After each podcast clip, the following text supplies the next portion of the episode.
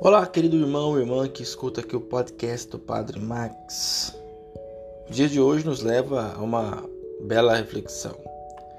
No jogo perverso e frio da vingança, Jesus nos propõe outra atitude: amai os vossos inimigos e fazei o bem aos que vos odeiam.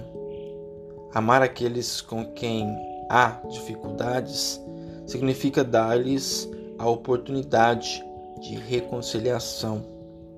Nosso amor cristão deve ser igual ao do Pai, que é bondoso também para com os ingratos e maus. A maior atitude cristã, de acordo com o Evangelho de Jesus, será sempre o perdão.